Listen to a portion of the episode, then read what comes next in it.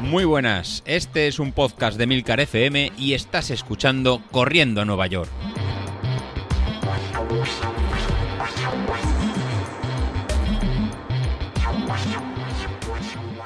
Hola a todos, muy buenos días y bienvenidos de nuevo al podcast de los viernes, vuestro episodio favorito de la semana.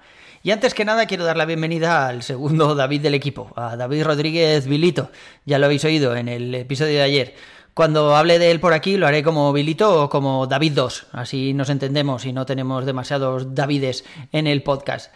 Bueno, aunque al principio del episodio de ayer ya visteis que parecía que le daba un poco vergüenza, le iba a costar coger el ritmo y tal, eh, ya veréis como, como no tiene vergüenza ni la ha conocido en su vida. Y nos lo vamos a pasar bien, yo creo, con sus episodios. Lo malo es que a partir de ahora oiremos pues, las típicas vaciladas de hoy he salido tranquilo a 4.10 o quedaría contigo, pero es que a ritmo más lento de 4.40 se me cargan las piernas, ya sabéis cómo, cómo va esta gente tan pro que, que, que bueno, que van súper sobrados y dicen que no pueden correr a nuestro ritmo porque se les cargan lo, los músculos. Pero bueno, aún así seguro que nos lo pasamos bien, porque es un tío muy gracioso, ya lo conocéis, muy gracioso, como, como dice él, porque es andaluz. Y seguro que, que, nos lo pasamos bien, aunque no esté a la altura del episodio favorito de la semana. Lo que me ha gustado mucho ha sido la crónica que hizo ayer, porque la verdad es que las carreras vistas desde dentro molan mucho más que, que bueno, sí, es verdad que, que, que el mister, que Godes hizo todo el análisis ahí pormenorizado de los datos, las, las gráficas y tal, y eso estaba muy bien, pero las sensaciones esas de acabar una carrera completamente vacío, porque lo has dado todo, mm, es una pasada. O sea, independientemente de lo que diga el Street. O sea, eso que, hace que te emociones ahí cuando llegas a la línea de meta, porque llegas que no podrías hacer 500 metros más y se te salen las lágrimas y todo eso. Es la recompensa esta que, que da el cuerpo, recompensa entre comillas, que da el cuerpo por haber rozado la muerte y haber ido, haber ido al límite, ¿no? Y, y, bueno, también tenemos a David Uno que hablaba sobre el estado de forma que le va y viene, que a veces no tenemos tiempo y eso hace que nos desmoralicemos, que hace que nos apetezca menos y tal. Y yo creo, David Uno, que en realidad todo es cuestión de estar motivado, macho. Si no, pues claro, no vas a quedar al aire. Pero, joder, te hemos visto levantarte a veces a las cuatro y pico de la mañana, ¿eh? Hacer una tirada larga, que cuando nos estábamos todos quitando las legañas el domingo a las 7 de la mañana, tú ya habías vuelto. A ver, que querer es poder, macho, que, que, no te líes. O sea, si te apetece, pues sales a la hora que sea, por muy intempestiva que sea, y lo completas. Y si no, pues no te preocupes porque volverán las ganas y volverán las fuerzas y volverá todo al estado de siempre. Tú eres un tío corredor, joder, seguro que estás aquí en, en cuanto te, te, descuides. Por otro lado, me han echado la bronca por hacer demasiadas referencias al grupo de Telegram, en lugar de hacer un podcast así que se pueda escuchar desde fuera del grupo. Eh, bueno, me lo tomo como una crítica constructiva de una compañera Acuario que tenemos ahí en el grupo. La verdad es que, bueno, puede, puede tener toda la razón. Pero el caso es que quiero darle la enhorabuena a todos los que, a los de las carreras del fin de semana. Joder, habéis hecho unas marcas espectaculares. Es una pasada ver cómo los entrenamientos al final pues tienen su recompensa, van saliendo las cosas y sí que es verdad que buscamos ahí en el calendario encajar los entrenamientos y tal, pero joder, el día de la carrera cuando haces una marca así que, si no haces tu mejor marca la estás rozando y eso, pues la verdad es que es que compensa. Y el caso es que, joder, algunos habéis hecho mejores marcas, otros la habéis rozado, pero yo creo que los que de verdad se merecen un aplauso son los compañeros que han dicho en el grupo que, que no se esperaban hace un par de meses poder completar esta distancia o a este ritmo. Eso, eso sí que de verdad son los que se merecen una, una ovación.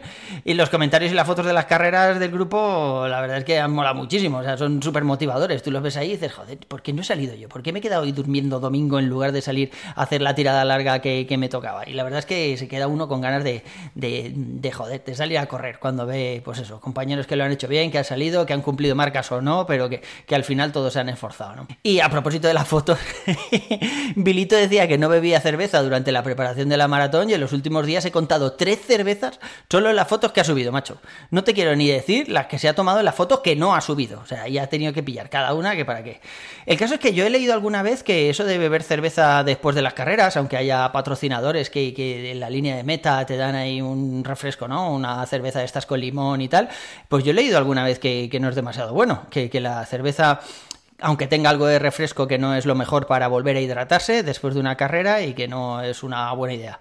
Yo ahí lo dejo, no quiero ser el pepito grillo del grupo, ya sabéis que más bien al contrario, que a mí me gusta mucho el alcohol, las sustancias ilegales y las mujeres esas malas que fuman y todo, pero ahí lo dejo por si alguien quiere leer más sobre ello o evitar esa cervecita después de la carrera. Por otro lado, yo ya os digo, o sea, yo sigo bien, es verdad que estoy notando estos días una cosa rara ahí con el Apple Watch, llevaba una correa de esta solo loop y hay entrenos en los que no me está contando bien las, las pulsaciones, yo creo que es por la correa, me voy a volver a poner una de las, de las de siempre, de las originales, a ver si así mejor pero bueno, yo os voy a contar cómo voy porque hay gente que, que sigue mi evolución, más o menos, espero.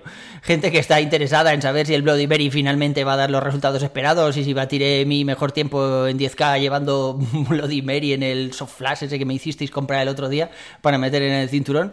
Pero físicamente me siento bien, pese a no correr todo lo que debería, porque ya sabéis que las tiradas del fin de semana se me están haciendo bola y que en lugar de salir tantos días entre semana como marca el plan, voy tres días al gimnasio y salgo dos a correr entre, entre semana, pues las series en Z4 del martes, por ejemplo, me gustaron mucho. Hice dos de más, de esas de 30 segundos, porque me apetecía. Estaba lejos de casa y dije, joder, a Z1 voy a tardar muchísimo en llegar en la zona 1, así que me voy a poner otra vez ahí a dos series, aunque sea de 30 segundos, y llego un poco antes. Ayer también hice dos de más, de estas que teníamos de dos minutos, en zona, zona 4 también, en Z4, y ¿qué queréis que os diga? Yo me siento bien. Street dice que no estoy en mi mejor momento, que me estoy tocando los cojones. Training Peaks dice que estoy a tope, que, que, no me quedan más horas en el día para hacer más deporte. ¿vale? Yo ayer la verdad es que me volví a pesar y en la misma farmacia que hace 20 días y he engordado 250 gramos.